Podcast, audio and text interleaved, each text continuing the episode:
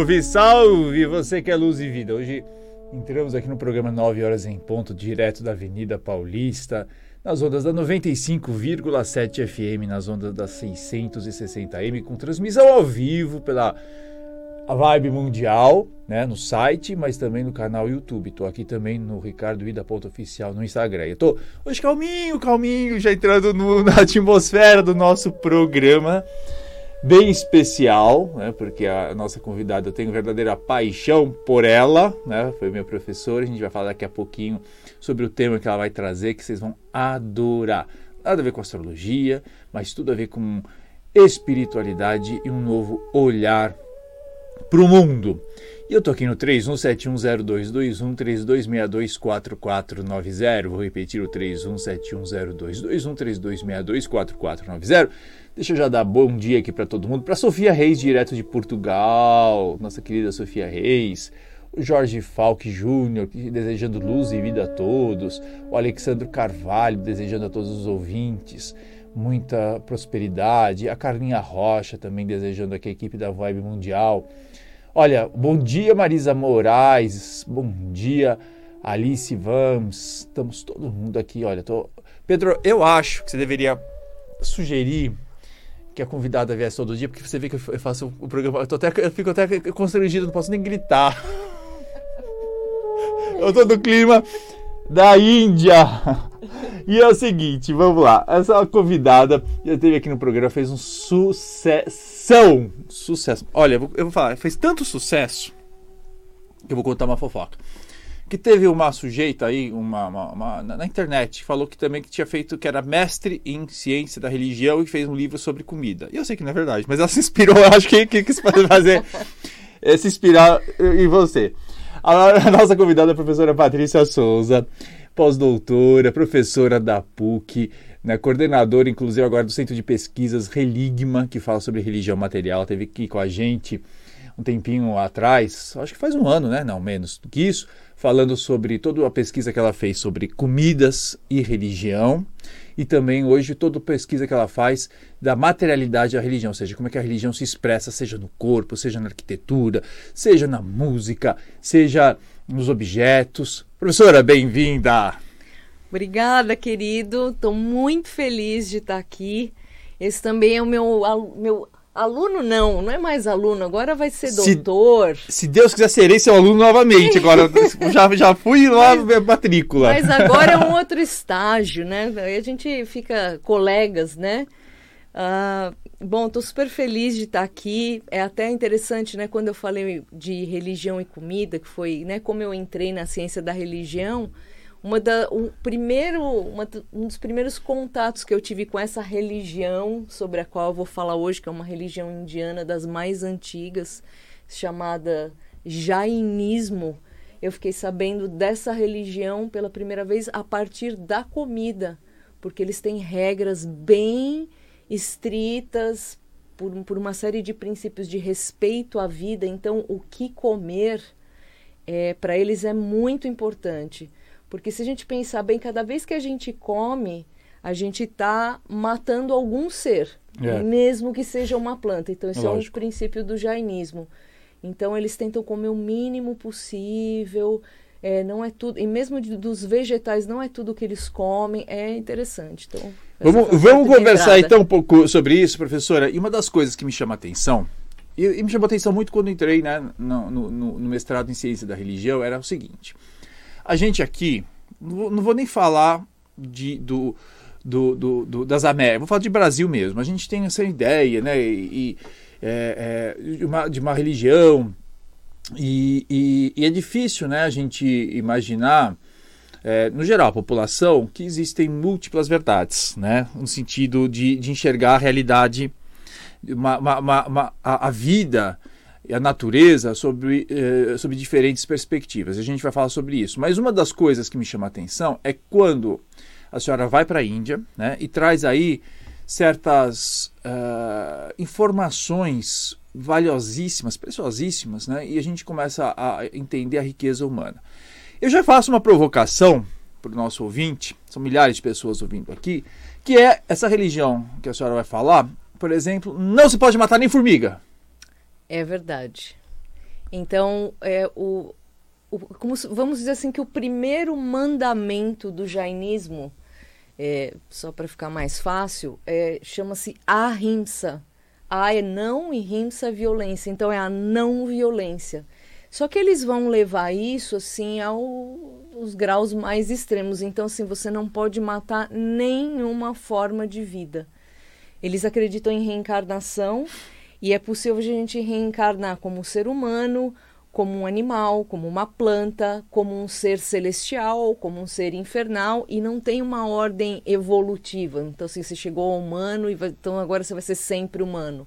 Não, você pode retroceder então, todas as vidas são importantes e quando você mata qualquer forma de vida, você acumula karma. Uhum. E aí, se você acumula karma, você nunca vai sair do ciclo das reencarnações. Então, qualquer forma de violência sempre vai fazer com que a gente fique preso aqui nesse mundo de reencarnação.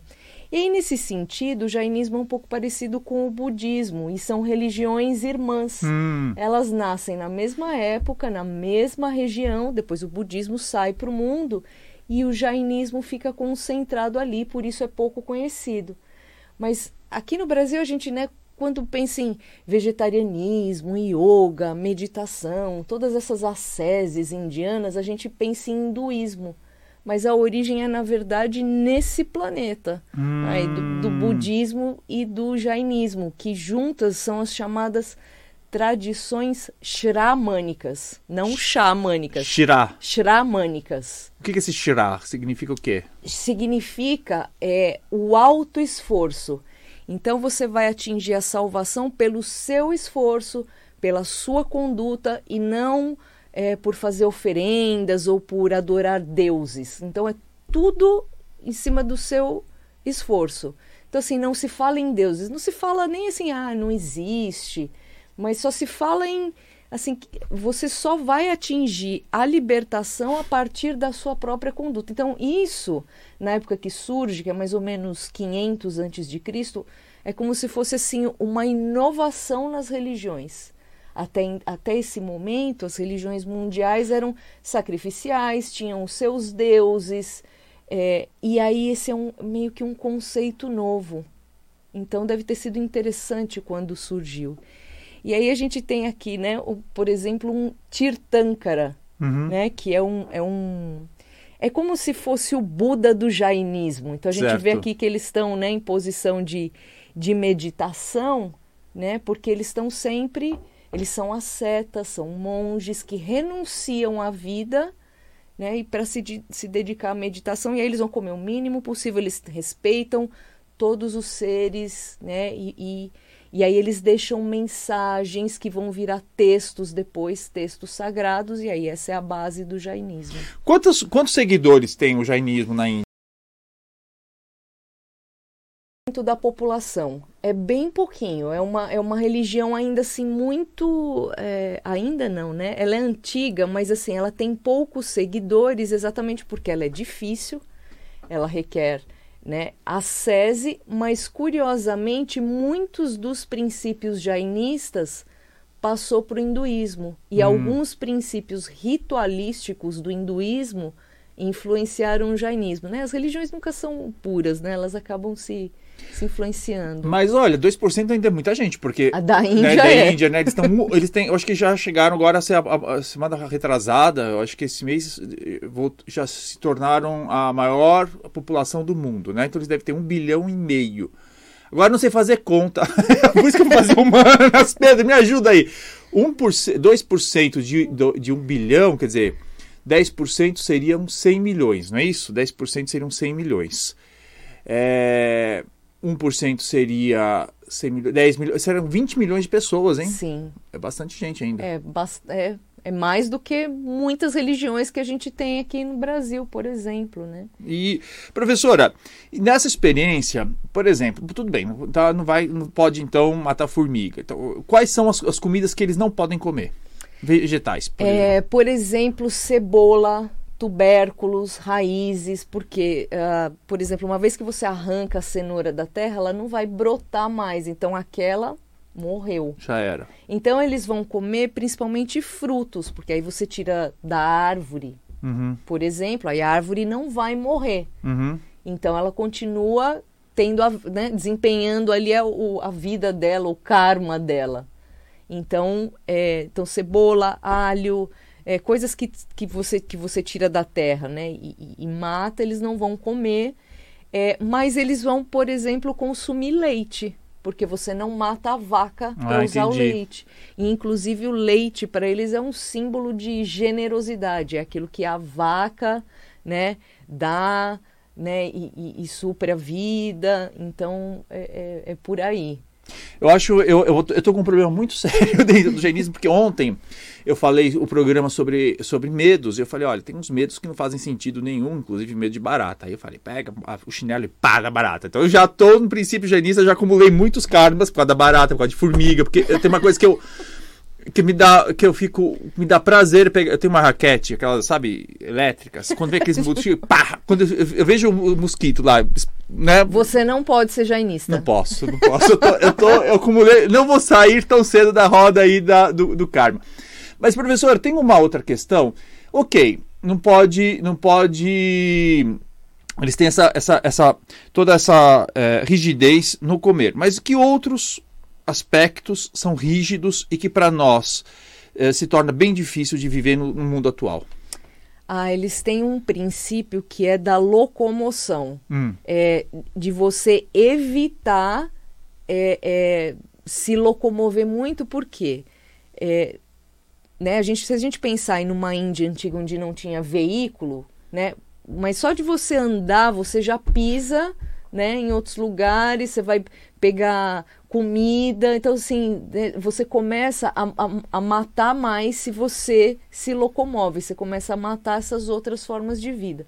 Nos dias de hoje, então, imagina um carro, né? O quanto, quantas vidas Ah, foi Joaninha, vai- Minhoca, tudo, vai tudo. é, então eles têm né, essa questão da locomoção. Então eles, né, é um voto do monge de assim permanecer na, numa área restrita. E aí essa é uma das razões pelas quais o jainismo também não sai da Índia, né? O budismo sai da Índia e fica famoso né, e praticamente acaba na Índia. Isso que é interessante, né? Tanto que, assim, no senso comum, um monte de gente acha que o budismo é japonês, É. é chinês, e não é, nasceu na Índia. Então o budismo sai da Índia e o jainismo não sai da Índia. Hoje, é, entretanto, a gente tem aí uma um- algum que a gente vai chamar os jainistas da diáspora. Então tem vários jainistas vivendo nos Estados Unidos e na Europa e aí eles estão abrindo templos, é, é, contratando acadêmicos para falar do assunto e aí é- foi assim que eu vim parar nessa história. É, então ele, você percebe que tem uma, uma onda de, mais moderna que está quebrando esse voto da locomoção, mas em prol de espalhar essa mensagem da não violência. Então eles, claro, vão pregar aí um- o vegetarianismo, é, é, uma certa ascese. Tem, tem coisas que se parecem um pouco com o cristianismo, assim, né? Em termos de moralidade, não, né, não dá muito espaço para as coisas do corpo, né? Então, assim, é, é, drogas, álcool, é, sexo, né? Que não seja para procriação, né? Então, porque a ideia é você se desapegar do corpo e né, libertar a alma. Então, se você, se você adora comer, se você adora sexo, né, você vai ficar apegado aqui à matéria. Certo. Então, a ideia é você se libertar. E aí é muito interessante, eles têm um procedimento que chama Salekna, que é assim, quando uma pessoa é diagnosticada com uma doença incurável, eles já começam a fazer um processo de desligamento. Então, essa pessoa vai comendo cada vez menos, aí depois ela vai tomando cada vez menos água, até que chega uma hora ela cessa o consumo. E aí essa é uma forma de desligar, de se desligar do, do corpo. Isso deu problema na Índia um tempo, porque eles foram vistos como alguém, como pessoas que é, é, Aceleravam o processo da morte, né? Exatamente, como uma espécie de eutanásia. É. Então isso gerou bastante polêmica, mas é como eles veem, né? Então assim, esse mundo aqui é transitório, né? Eu acho que todo mundo aqui já ouviu aquela história de se alimentar de luz, Uhum. né? Então isso vem do jainismo, essa ideia. Porque assim, você vai cada vez precisando de menos alimento material. E aí você vai. A ideia, assim, os, os monges muito avançados que estão nesse processo de Salekna, é como se eles se alimentassem só da luz solar. É claro que eles não trabalham, não, não fazem atividades, então por isso que eles vão conseguindo abdicar né, dessas, da- do, do, é, é, do material. Eles vão ficar basicamente o tempo todo, o máximo possível, meditando.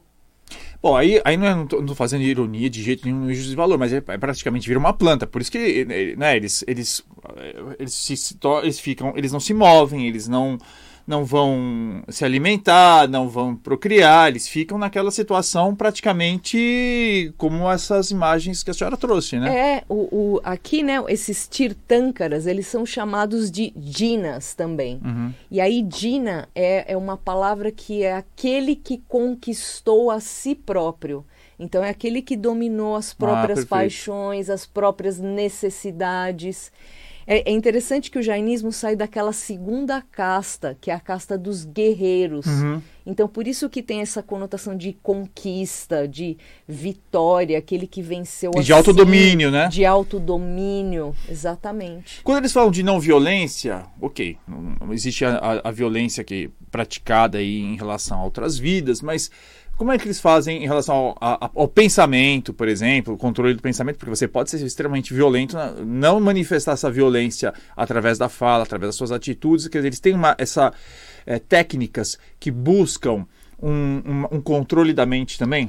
Eles têm princípios bastante sofisticados, têm assim vastos textos filosóficos e muito específicos, dando assim verdadeiras receitas passo a passo de como ir dominando a mente, o corpo e a fala. Então eles sempre vão falar dessas três coisas. Então, é, quando eles dizem não violência, é não violência de forma alguma nem física, nem através do pensamento e nem através da fala. Tem um, um secto dessa religião, né? Eles têm várias, vários sectos diferentes. Um que se chama Shvetambara. Eles usam como se fosse assim um, um lenço cobrindo a boca, né? Parece a máscara do Covid, mas não é, né? Eles usam aqui para se lembrar de não ser violento a partir da fala. Então, é, é o tempo todo eles. Né, é, é, é como se fosse assim, uma, uma auto-observação constante. E aí nas escrituras eles vão falando né, de como meditar, de, né, de- de- do que abdicar, como começar. Então os escritos todos são deixados. Né, e todas as instru- essas instruções vêm desses, né, desses tirtâncaras, que não são deuses, eles não são adorados como, os deu, como deuses, mas eles são exemplos de quem atingiu essa iluminação. É, antes de começar o programa, a senhora mencionou aquela história do, do- do elefante. Eu queria que a senhora trouxesse isso, explicasse de- em que contexto que, que os cegos os, eh, lidando com o elefante tem a ver com a filosofia jainista. Ah, então, é, eu acho que tem uma historinha que muita gente conhece, porque eu já vi até as empresas assim no, no RH usando isso para resolver conflito. É muito interessante. Então, é uma historinha assim de que um rei é, pede para que sete homens cegos toquem um elefante, cada um num ponto diferente, e que depois cada um descreva como é um elefante. Então, aqu- aquele que toca a pata vai dizer assim: olha, um elefante é como uma árvore. Aí o outro que toca o rabo vai falar assim: não, um elefante é como uma corda. E aí o outro que toca a orelha vai falar: não, o elefante é como uma folha grande de uma árvore. E aí o rei vai falar assim: todos vocês estão certos. Só que cada um está vendo uma o elefante de uma perspectiva. Então, todos estão corretos. Só que cada um, né? Só que essas perspectivas são complementares, todas são o elefante. E aí essa é uma historinha que sai da filosofia jainista, é um princípio chamado anekanta, que significa não é, é, é, não ver de um, de um único ângulo. Uhum. Então, esse é um dos princípios é, pelos quais eles sustentam a ideia da não violência. Perfeito. Porque eu tenho uma opinião, você tem a sua, né? É, e, e, todos estamos certos, porque estamos vendo né, de uma perspectiva. Os sábios iluminados, né, que são os tirtâncaras, são aqueles que conseguem ter todas as perspectivas. Então, eles chegam num grau de iluminação tão grande que é como se eles conseguissem ver tudo, presente, passado, futuro, de todos os ângulos. E esse é é o tipo de conhecimento mais elevado que tem no jainismo, que eles vão denominar onisciência. Uhum. Então, tem uma parte na filosofia jainista que fala muito do conhecimento, uhum. de como a gente conhece as coisas, como conhecemos a realidade. E aí eu fiquei encantada com isso porque o primeiro conhecimento que eles vão falar é do conhecimento sensorial. Certo. que, é o, que é a minha pesquisa, que é. E aí eu achei, eu tive muita afinidade com essa parte epistemológica do jainismo. E aí eles vão falar de um, um segundo nível de conhecimento, que é o escritural, mas eles vão falar assim que esse conhecimento escritural também é sensorial, porque ou você vai ler as escrituras é ou você vai ouvir as escrituras a partir de um monge. É. Então é sensorial também. E aí você vai evoluindo conforme a sua prática cética. A senhora teve lá, né? E, e, quantos meses? Foi um mês? Dois, um... Eu fiquei dois meses na Índia no ano passado. E, e, e conviveu com jainistas? Convivi, convivi. Teve que, teve que. Bom, nesse convívio, como é que foi lidar com todas essas limitações?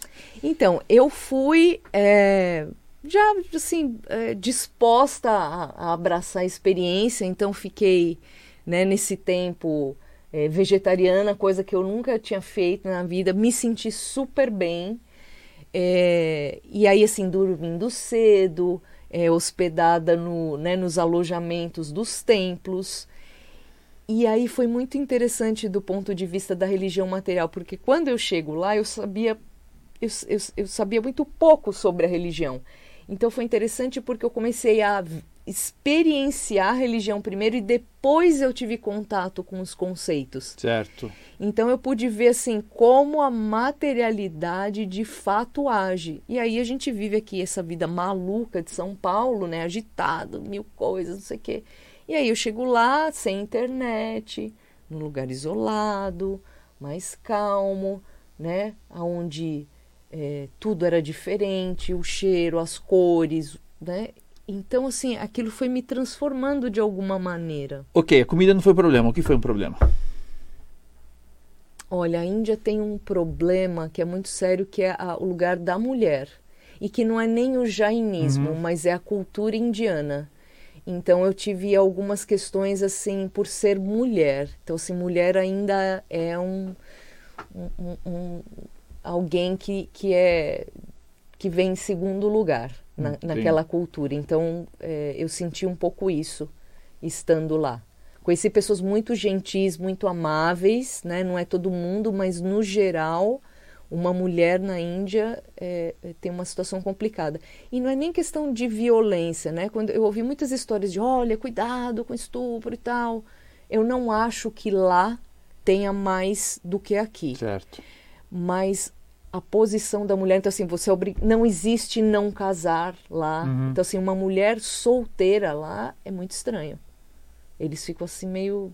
Mas como assim você não casou? E elas não podem ocupar essa posição desses, desses sábios. E isso é muito interessante, porque assim, num secto, né, que são os digambaras, que são assim mais conservadores, a mulher não pode atingir a iluminação. Então ela vai fazer toda a sese para ter o merecimento de nascer como homem e aí atingir a iluminação.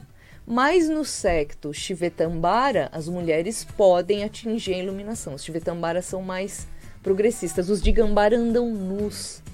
Então, se eles nem roupa têm, o desapego é tanto que nem roupa eles usam. Eles Eita. vivem isolados. Professor, eu queria passar dois dias e meio aqui conversando. De toda maneira, primeiro deixa eu só agradecer. A professora me mandou aqui um livro, me trouxe um livro muito bacana do Luiz Alexandre Júnior, Numerologia, Chave do Ser. Então, que é, é que é, uma, é, um, é, um, é um, uma pessoa que, que essa obra ajudou muito a professora, então sugiro aí a leitura. E o seguinte, quem quiser conhecer mais sobre todas as suas pesquisas, sobre todos os seus trabalhos, sobre o jainismo, como é que faz? Bom, é, eu costumo postar algumas coisas no meu canal, que é de religião material Como chama? no YouTube. Religião material. Religião material no YouTube. Então eu, eu costumo colocar algumas coisas lá ou meu próprio Facebook, Patrícia Rodrigues de Souza. Patrícia Rodrigues de Souza no Facebook. E na PUC, né? Na própria PUC de São Paulo, a gente acaba oferecendo cursos. É, muito provavelmente no semestre, no ano que vem eu devo oferecer aí um curso livre de jainismo, onde a pessoa não necessariamente precisa estar fazendo pós-graduação mas eu devo oferecer aí cursos livres. Então siga a professora no canal YouTube Religião Material e no Facebook Patrícia Rodrigues de Souza. Professora, muito obrigado. E meu ouvinte, até amanhã às 9 horas em ponto. Um grande beijo.